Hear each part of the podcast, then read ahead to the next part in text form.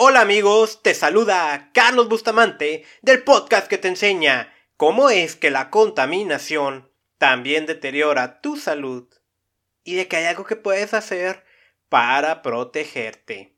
Hace unos días, como parte de la Feria del Libro Entre Culturas en Tijuana, fui invitado a participar como moderador de la mesa de debate Derecho a un medio ambiente sano.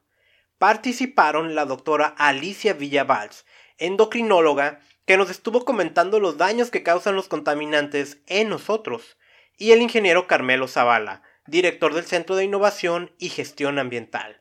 Te comparto el audio de este debate, estoy seguro de que te va a encantar. Como al final no me despediré como es habitual en este podcast, aprovecho para invitarte a que compartas el audio que te suscribas desde la plataforma que me estés escuchando y que me sigas en redes sociales, donde me puedes encontrar como Contaminación y Salud, además del blog contaminacionysalud.com. Así que... ¡Empezamos!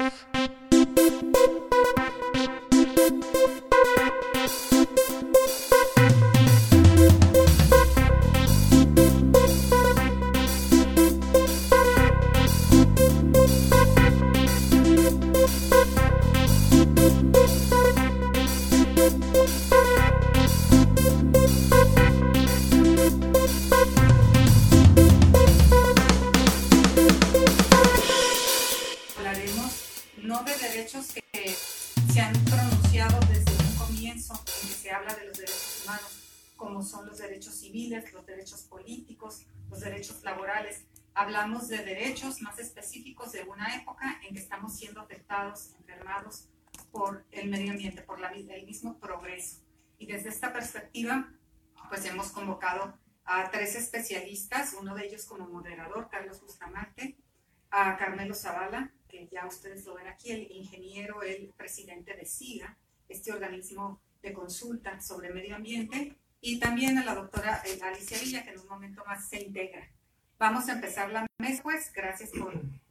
les va a gustar, creo, informarse de temas que no, que no, quizá no hayan escuchado. Y bueno, bienvenidos. El, cedo la palabra a Carlos, que ya tiene el, método en que vamos a desarrollar la plática. Muy bien, gracias. Sí, buenas tardes. Bueno, ahorita en un momento que se me va a incorporar la, la doctora. Pero, miren, y a modo de introducción, ¿no? Para, para calentar motores. Este es un mundo distinto al de hace unos años. Es un mundo que se mueve muy rápido. Es un mundo de tendencias. Muchas tendencias ahorita.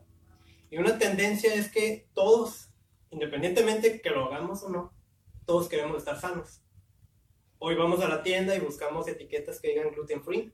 A lo mejor sin entender por qué. Eh, buscamos bajo en carbohidratos.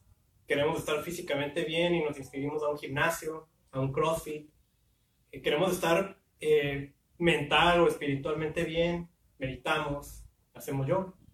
La salud es una tendencia, no es una moda, es una tendencia.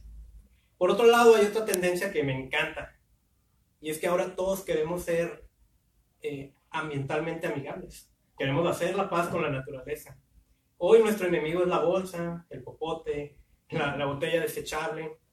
Hoy queremos prácticas sustentables. Queremos salvar el mundo.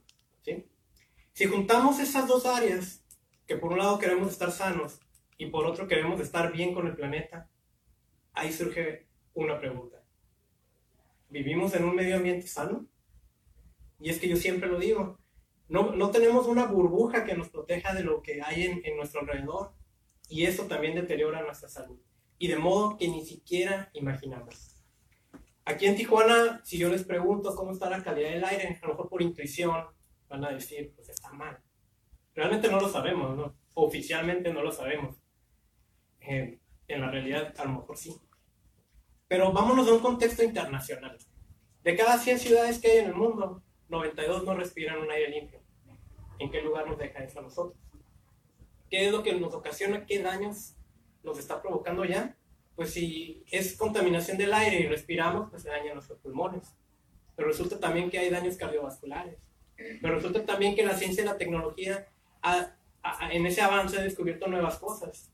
como una relación con insuficiencia renal, con enfermedades del hígado. Por respirar aire contaminado, aumenta nuestra probabilidad de desarrollar diabetes. Por vivir en una ciudad como Tijuana, por el tipo de contaminantes que tenemos aquí, independientemente de cualquier otra causa, ya estamos en el grupo de riesgo de desarrollar una enfermedad neurodegenerativa a causa de la contaminación. Pero la contaminación no nada más es el aire. La contaminación no nada más es lo que es evidente, lo que se ve.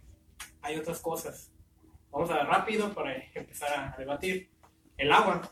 El agua sí se ve, ¿no? Y todo el mundo sabemos que se descarga a la playa. Pero ¿y lo que no se ve del agua?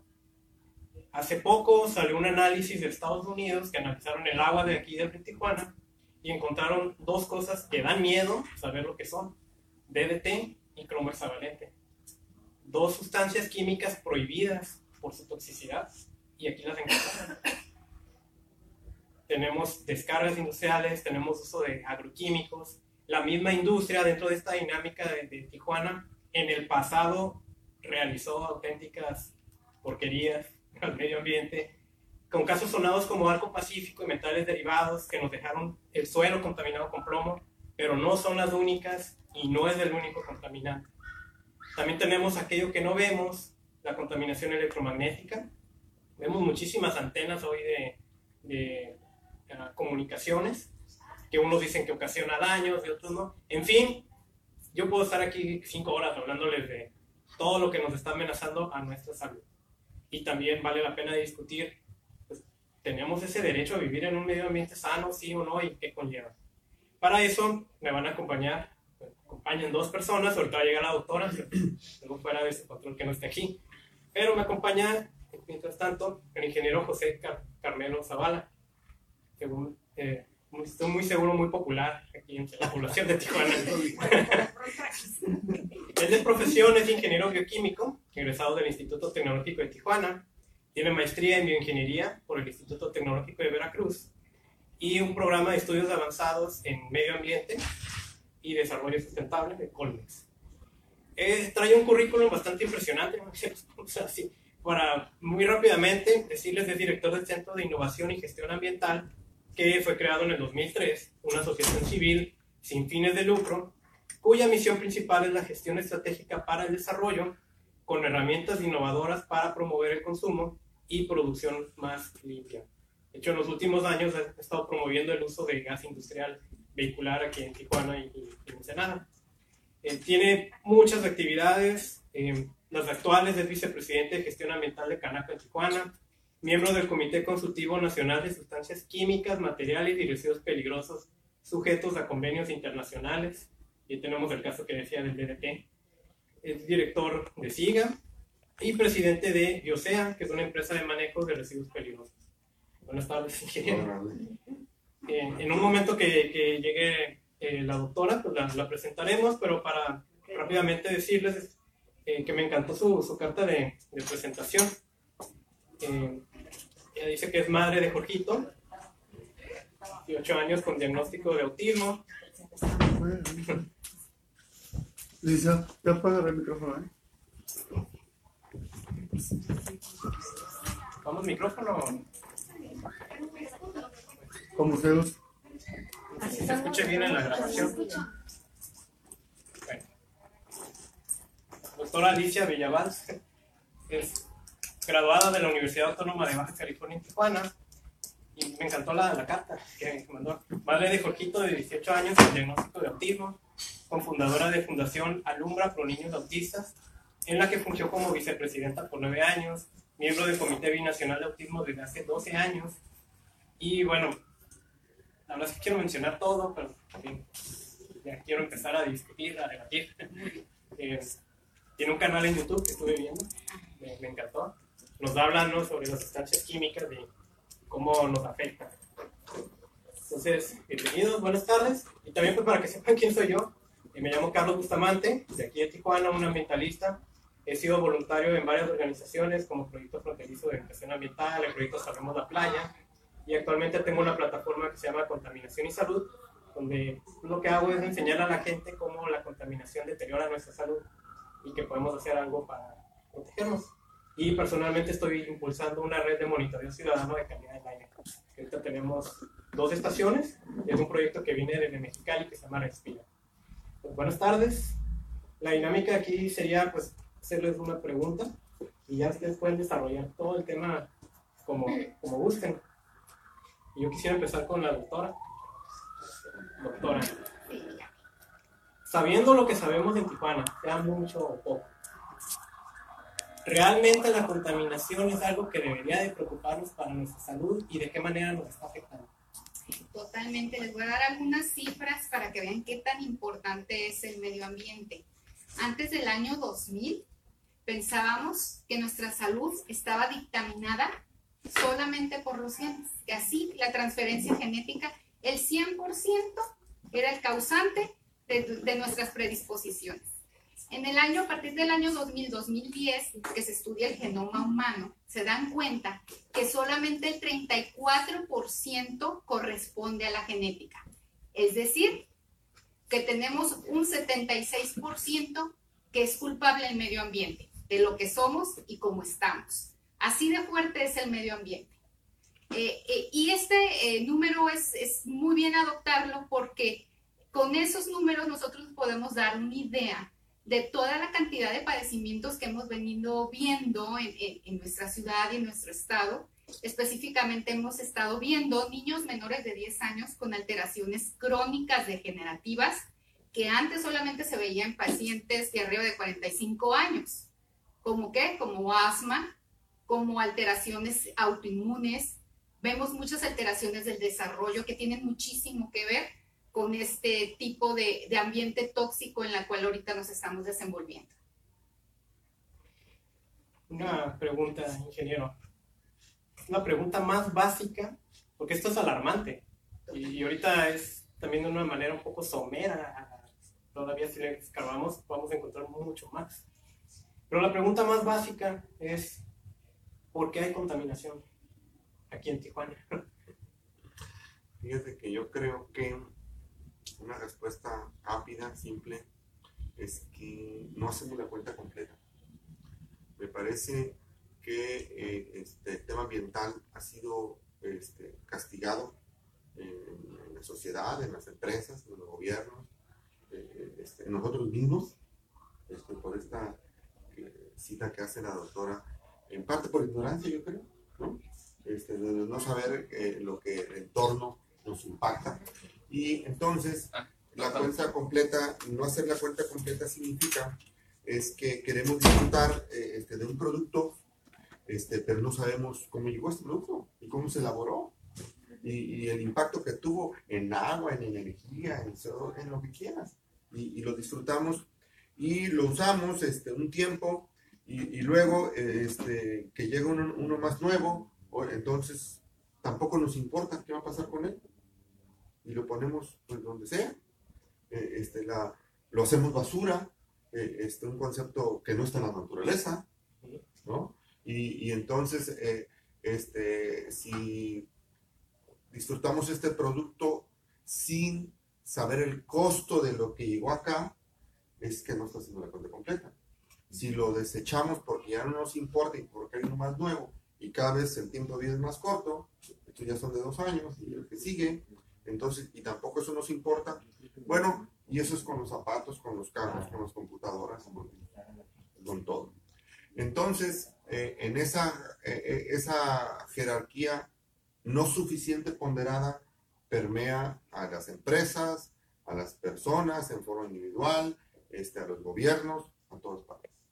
Y pues el acumulado de encontrarnos en sitios no aptos o que no respetamos la capacidad de carga de un ecosistema y entonces nos juntamos este, en Tijuana, este, para no hablar de otras partes, este, dos millones de personas eh, este, y tenemos que traer agua de otra cuenca. Y hoy que estamos en crisis, porque nos damos cuenta que el sistema de...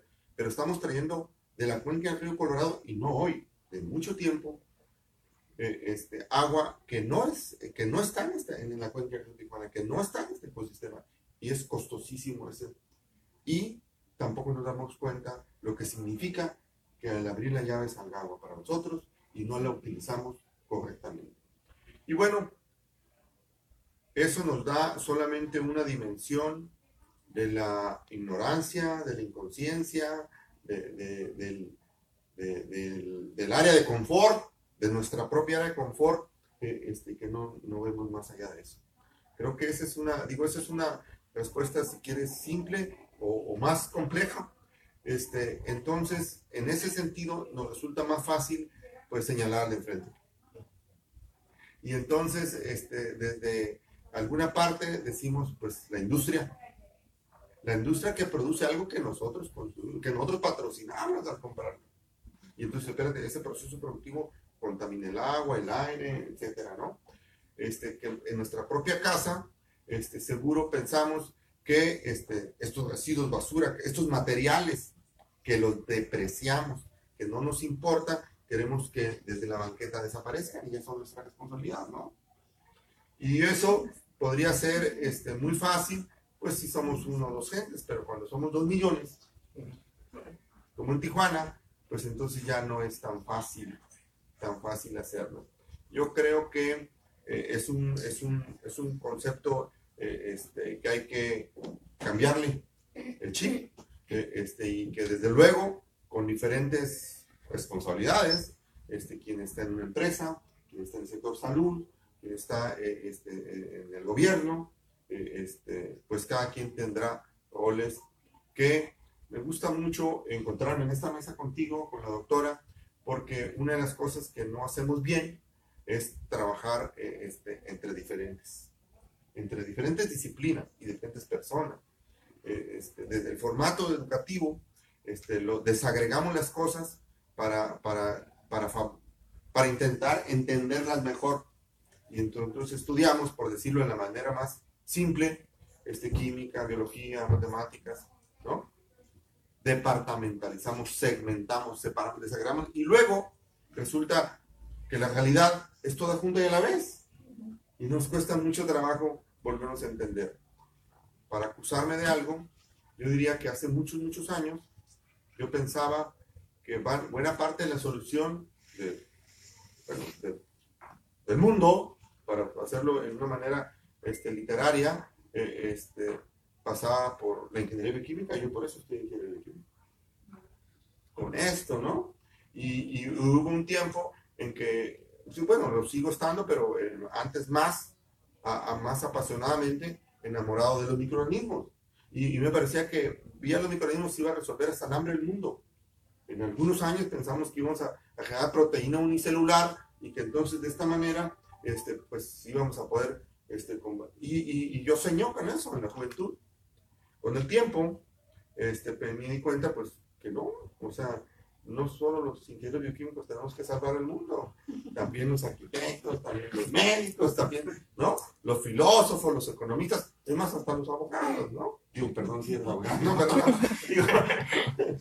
entonces, bueno, pues este, yo creo que ese ejercicio de visión completa, de cuenta completa, no la hacemos fácilmente y esa es una tarea eh, este, pendiente. Muy interesante los comentarios. Doctora, ahorita que, acabe, que acabemos la mesa, pues vamos a salir y nos vamos a exponer pues, precisamente a todo el entorno, a todo lo, que haya sido, haya sido como haya sido, ¿no? Nos vamos a exponer a todo lo que está ahí, que se generó por lo que sea. Como tijuanenses, como baja californianos, ¿qué, ¿qué es lo que más nos debería de preocupar de ese entorno? A nuestra salud. Eh, yo creo que más bien hay que, por lo, lo primero que nos debemos de preocupar es cómo estamos internamente. Nosotros estamos preparados para hacerle frente a cualquier tipo de medio ambiente.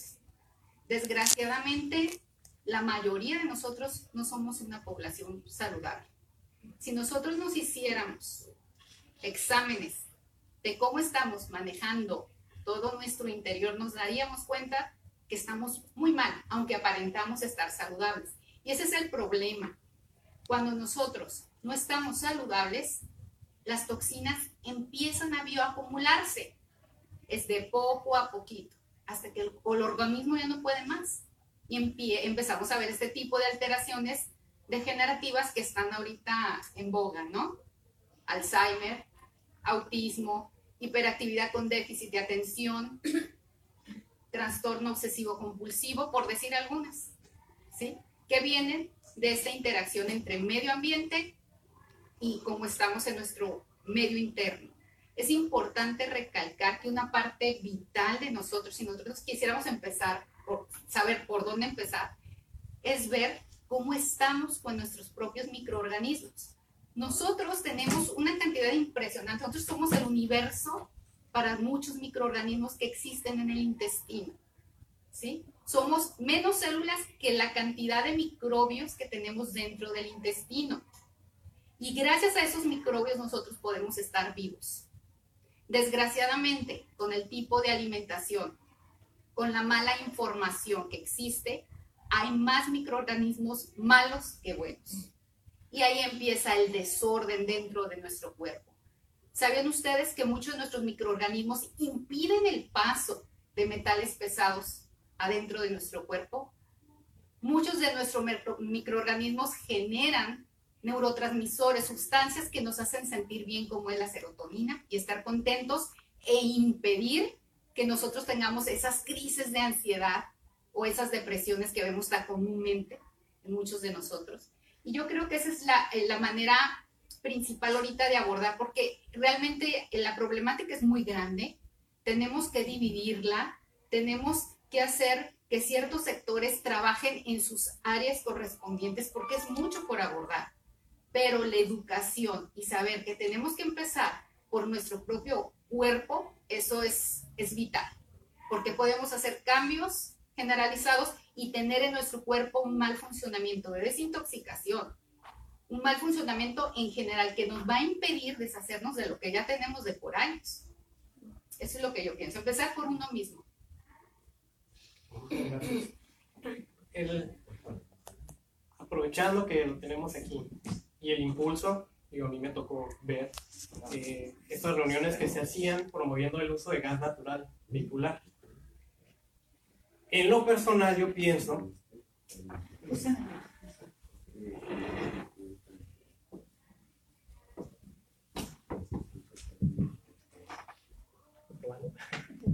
Bueno, en, lo personal, yo pienso que el automóvil, sí, sabiendo que es integral todo- toda la cuestión ambiental, pero el automóvil lo podríamos considerar como el enemigo de las ciudades.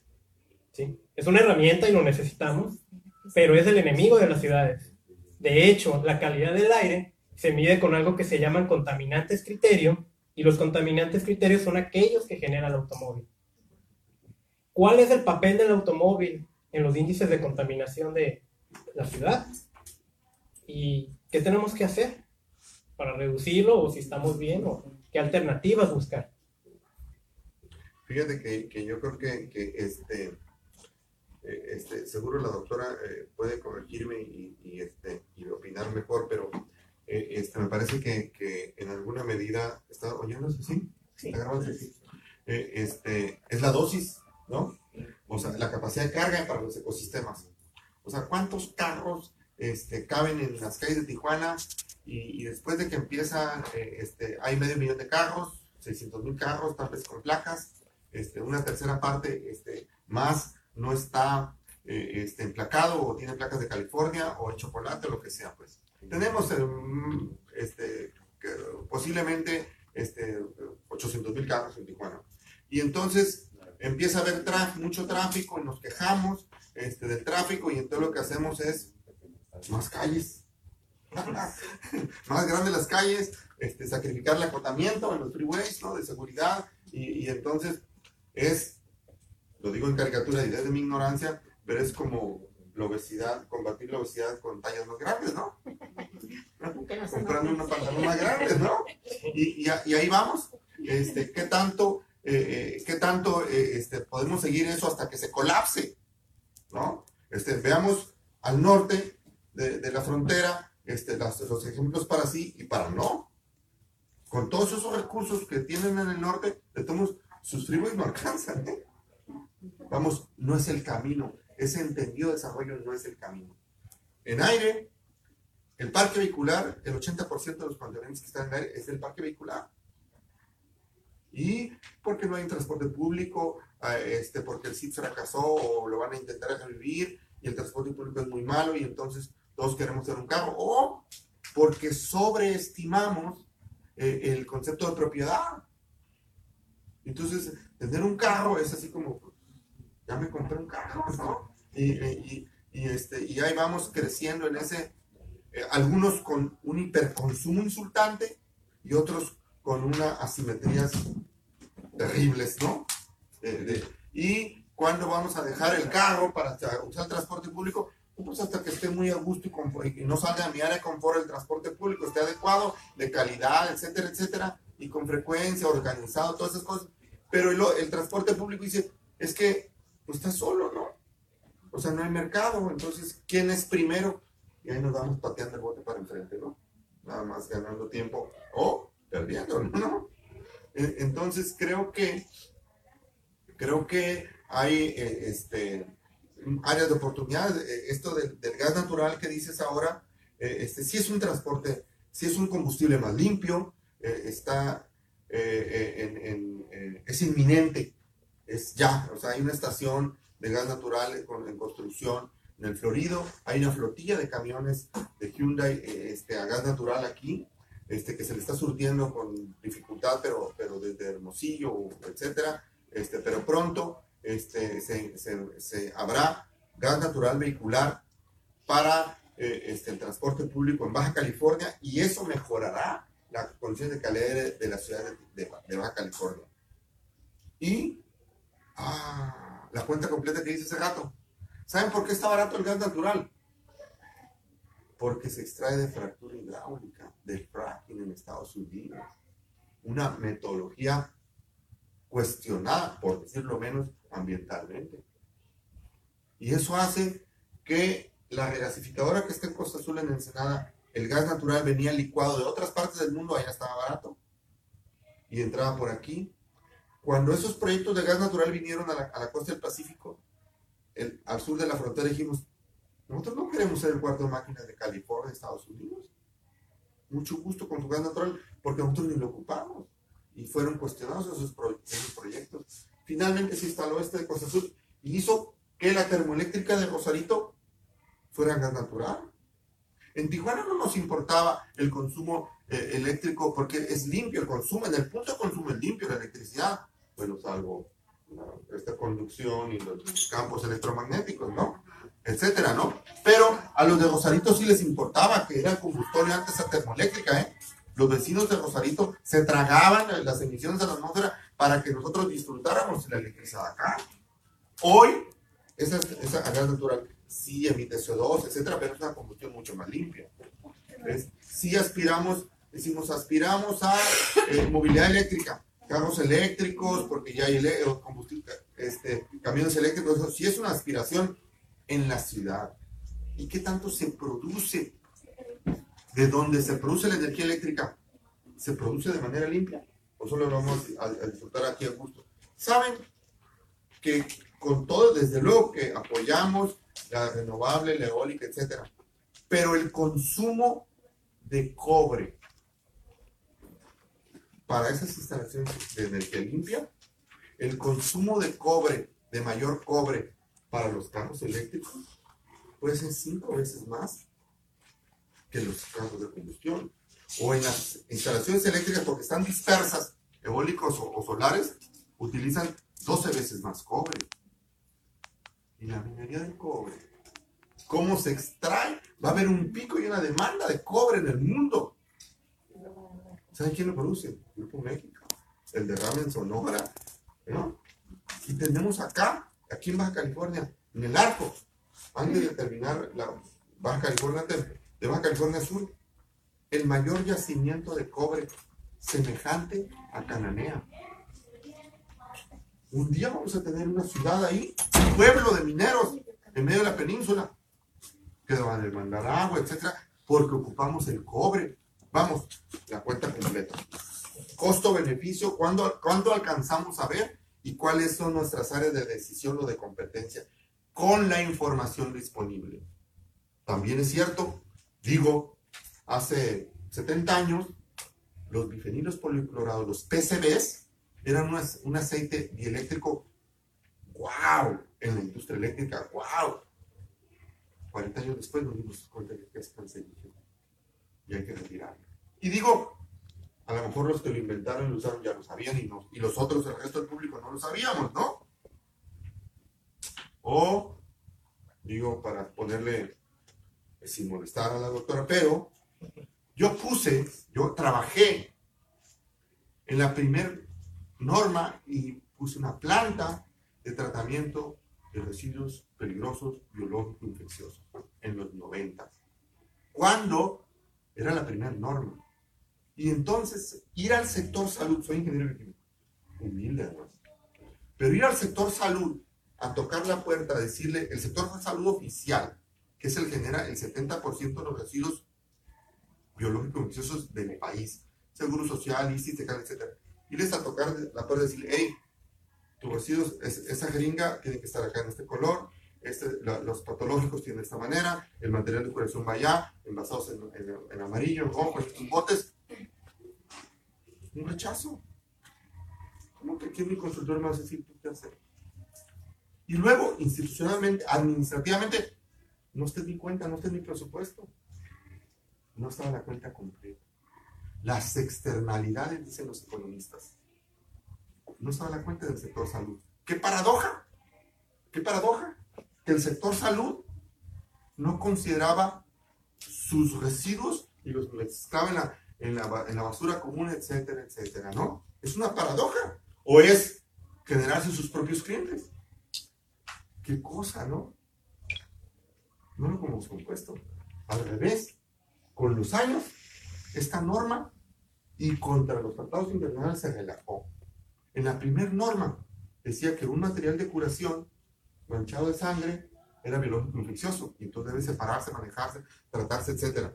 En la norma como está hoy, dice, solo si gotea sangre es biológico infeccioso.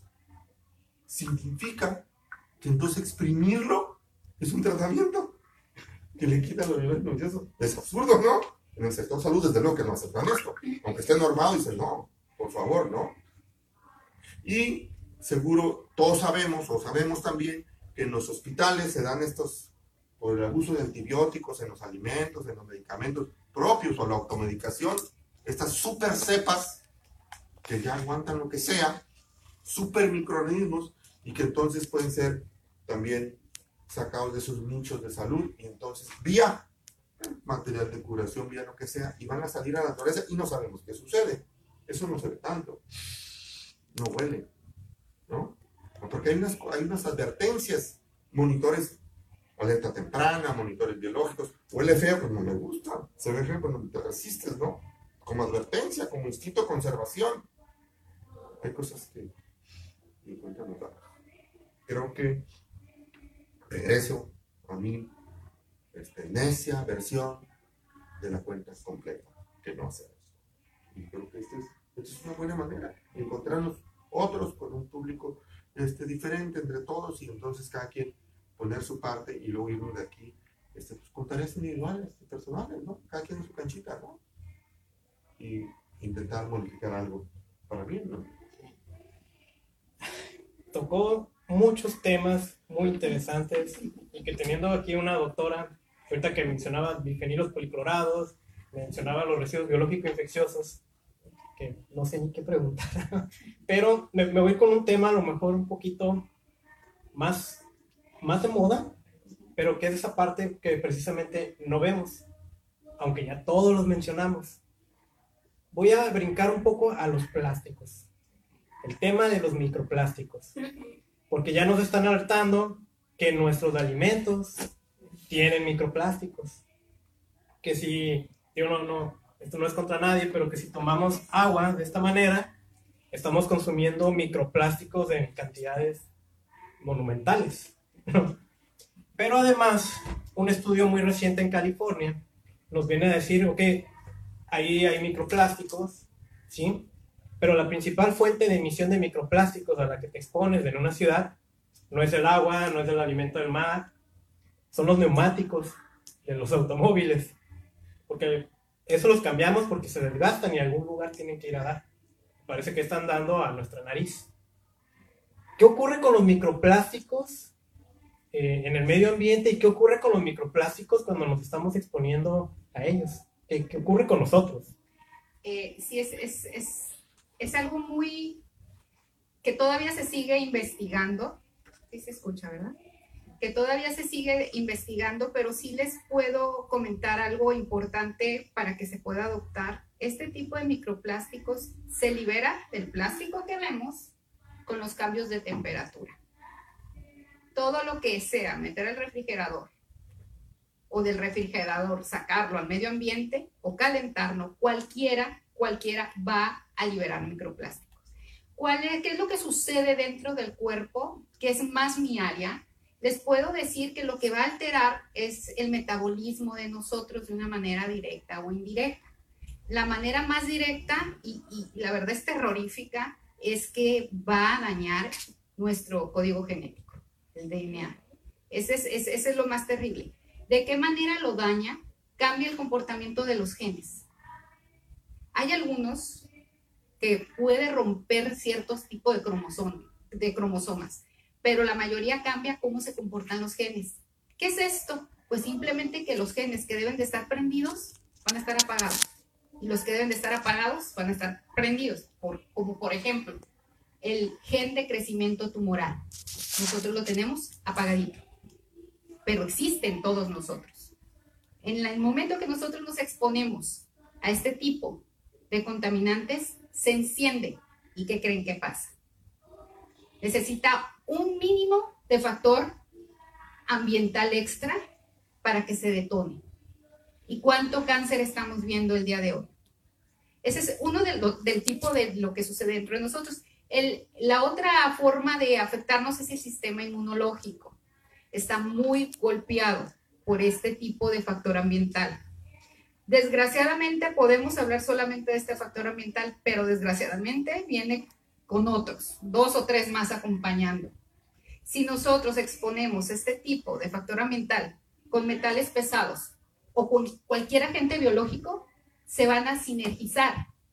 Es decir, al momento que nosotros vemos este tipo de plásticos presentes junto, por ejemplo, con mercurio, el mercurio va a actuar de una manera catastrófica dentro de nuestro cuerpo. ¿Y qué es lo que vemos? Vemos alteraciones neurológicas, como que lo más sencillito que pudiéramos ver es déficit de atención en nosotros. Que pudiéramos decir, es la edad, es que no come bien, es que tengo mucho trabajo y la realidad es este tipo de plásticos que lentamente nos están causando que vivamos menos años. ¿Sí? Esa es la parte metabólica. En la parte eh, inmunológica también vemos muchas alteraciones, por ejemplo, muchas alergias hacia alimentos que antes no se veían que antes cualquiera comía crema de cacahuate y nadie tenía alergia a esto. Cuando vinieron este tipo de elementos, empezaron las alergias a todo lo que da. Es porque nuestro sistema nervioso, nuestro sistema inmunológico que van a la par, está ya alterado. Es como si hubiera tomado nuestro sistema inmuno mucha, mucha cafeína y por cualquier cosita se, se pone agresivo, así estamos. Entonces vemos intolerancias a todo, todo nos cae mal y por eso vemos la industria que ahora leche de arroz, leche de almendras. Cuando de repente mi papá o mi abuelo me dice, oye, yo comía leche de vaca directa y no me pasaba nada. Ahora, ¿qué está pasando? Todo nos está cayendo mal. Es el conjunto, el conjunto. Y es lo que se ha venido este, estudiando de aproximadamente unos 20 años hacia acá, esta sinergia que se ocasiona en todos nosotros y que vemos alteraciones tristemente donde las vemos más golpeadas es en nuestros niños. Porque nuestros niños es nuestro termómetro. Son, los, el, el, grupo más vulnerable. ¿Por qué? Porque están más, tienen mayor composición de agua. Y al estar con mayor composición de agua dentro del cuerpo, todas las toxinas son más fáciles de absorber. Es número uno. Su cráneo es muy delgado a comparación de nosotros. Y cualquier sustancia, en este caso, eh, lo que son las emisión de ondas radioactivas que se ven en los celulares, que se ven en el Wi-Fi, que se ven en muchos otros tipos de elementos, penetran a una cosa inimaginable y causan muchas alteraciones dentro del cerebro. Eh, el problema es la conjunción. Hay muchos factores ambientales que se están haciendo que se potencialicen entre ellos y estamos viendo muchos problemas muy alarmantes y tristes. Ya ahorita se están formando, si ustedes lo han visto, escuelas para niños con discapacidad por todos lados, cuando antes no se veía eso. Es triste. Aquí en el sur de California no tenemos estadísticas de aquí de, de Baja California, pero al sur de California, por cada 30 niños nacidos hay uno con autismo. Es, es alarmante. Vivimos en frontera.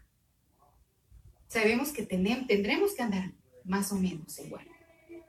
Tenemos que ponernos las pilas y ver qué está pasando y qué manera de ayudarnos y juntarnos todas las diferentes dependencias y crear eh, eh, algo en lo que nosotros podamos ayudar a la población en cuanto a la educación, que es muy importante porque cómo se van a defender si no saben ni qué existe, número uno, y, cambiar ese chip de que porque estoy cómodo quiere decir que no pasa nada, porque eso pasa, todo el mundo trae celular y dice, pues es que comodidad, pues si todo el mundo lo usa, nada, no va a pasar nada, eso es mentira. La comodidad te quita la alarma de que algo puede estar pasando. Nos habituamos y creemos que eso, al habituarnos, no nos va a pasar nada. Hay que cambiar ese chip ingeniero, después de este susto que nos acaba de dar la doctora. Una posible, es que es pregunta, ¿no? Una posible solución, por ejemplo, a este tema, ¿no? De microplásticos, que ya vimos cómo todo se va conjugando y ocasiona algo todavía más terrible. Una posible solución para tener un ambiente sano viene de implementar leyes y reglamentos que prohíban su uso viéndolo así de manera eh, como este análisis que nos hizo sobre los automóviles eléctricos, viéndolo así, ¿es una solución el prohibir esto? Mira, eh, este, yo creo que eh, este, hacemos un problema, lo generamos y no le damos solución. este, nos vamos este, construyendo necesidades este, entre artificiales, ficticias y en entorno. Deja poner el ejemplo con el que tú arrancaste este, esta, esta sesión. Este, le entramos a, la, las calorías chatarra, alimentos chatarra, sodas, etcétera, etcétera, y luego, o sea, consumimos cosa chatarra, no consumimos algo, ¿cómo digo? Lo estamos introduciendo a nuestro cuerpo de manera inconsciente o de manera por la propaganda, por no sé qué cosa. Y luego, tenemos la solución, vamos al gimnasio.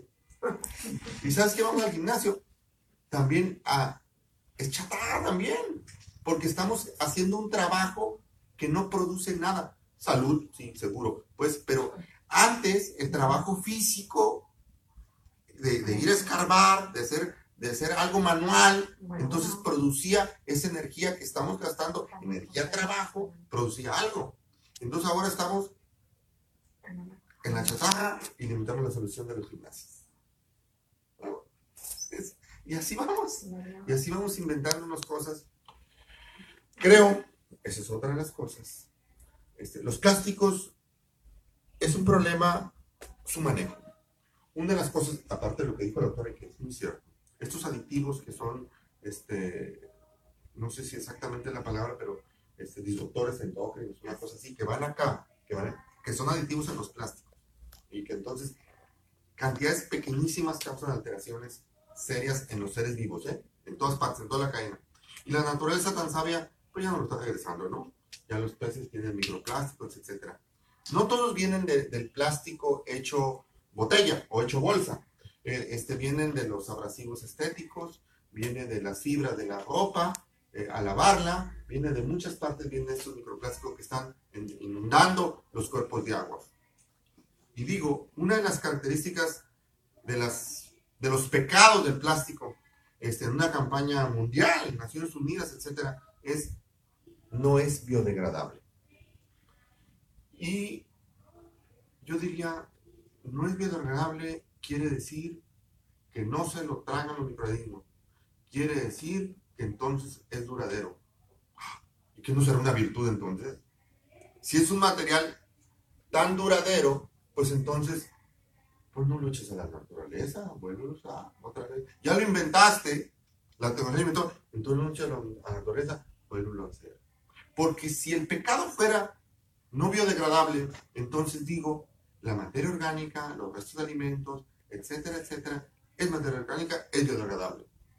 Pero puesto en los cuerpos receptores, en los, en los lagos, en los ríos, para degradarse, los microorganismos consumen el oxígeno disuelto del agua y entonces matan la vida acuática también. Vamos, lo no biodegradable y lo biodegradable es un problema de manejo. De manejo. No es la característica del material, es del manejo que hacemos irresponsable. Después, como regreso a la cuenta completa, después del consumo. Tiene valor el producto cuando lo compramos. El post-consumo es, ahí se ve, ¿no? A la naturaleza. Hoy intentamos trabajar acá en el mundo, bueno, es un decir, recuperamos parte de los conceptos viejos de algo que se llama economía circular.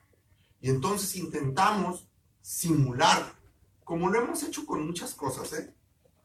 simular a la naturaleza, imitar a la naturaleza. No hay basura, no hay residuos. Esta botella, después de que deje ser botella, el plástico, a lo mejor por cosas sanitarias, este es muy difícil que vuelva a ser grado alimenticio. Sí lo están haciendo en alguna planta de México de cosas, lo hace hoy. hoy. Vuelve a ser grado alimenticio eh, este, para poder tener agua o un alimento en medio, adentro. El envase este. Este envase podemos usarlo muchas veces como envase, como botella, sí, se llama reuso.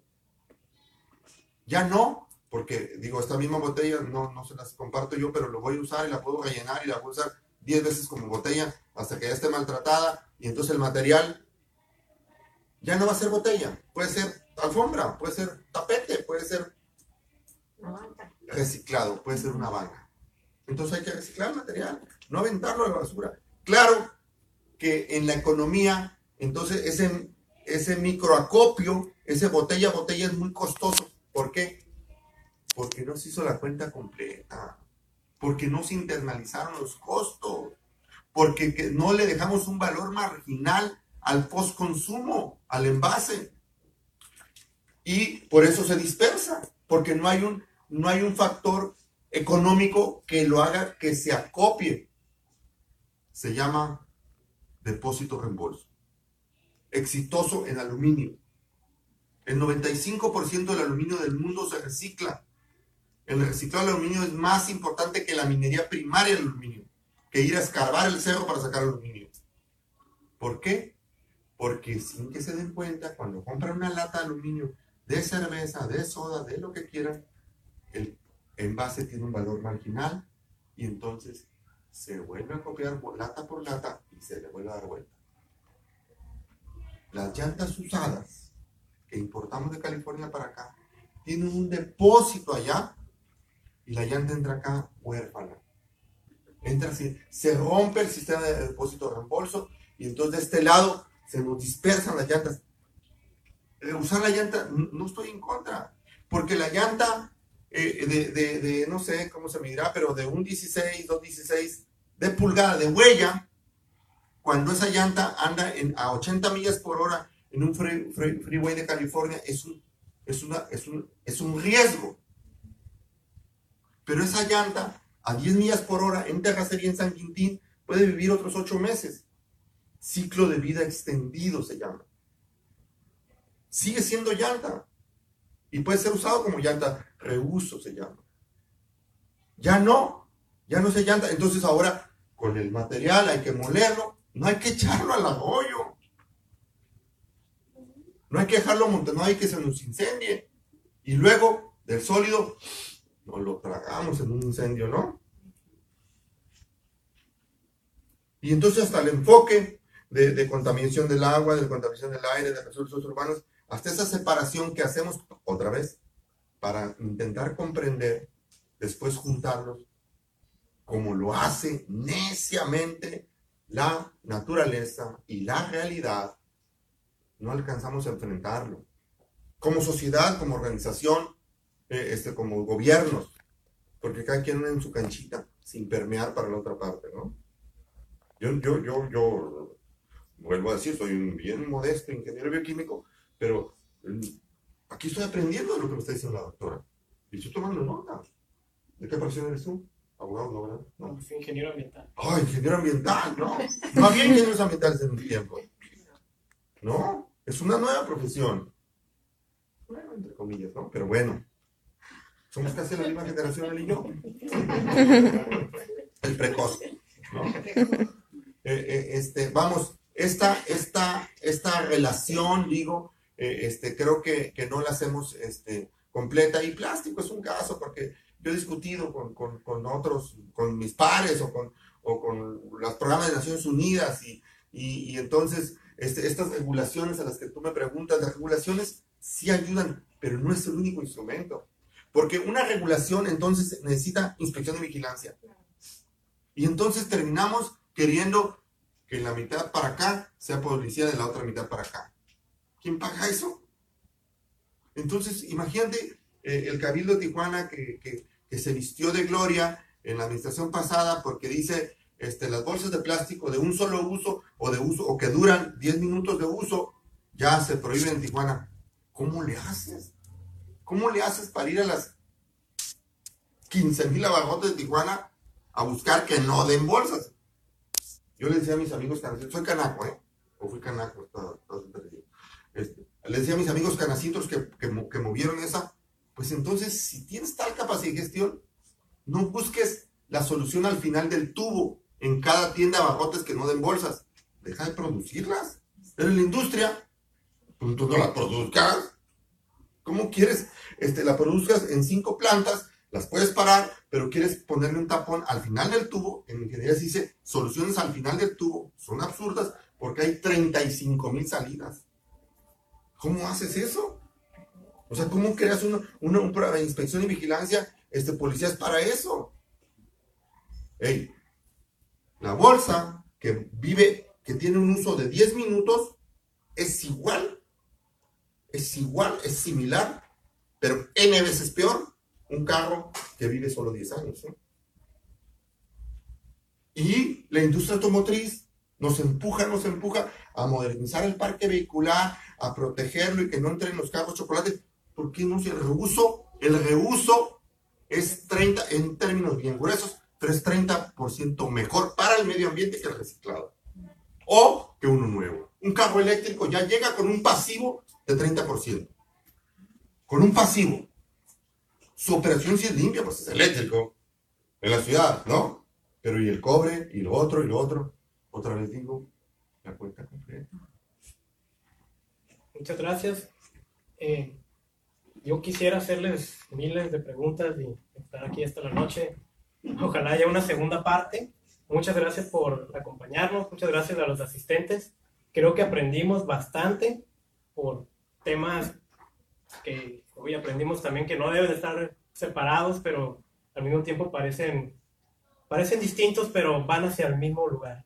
Al final eh, necesitamos vivir en un medio ambiente sano, nos afecta, y necesitamos encontrar una solución integral que empieza por nosotros y tenemos que cuidar ya el planeta porque hay bastantes señales a nivel global y a nivel personal en nuestra salud de que algo no hemos estado haciendo bien desde hace décadas. Muchas gracias.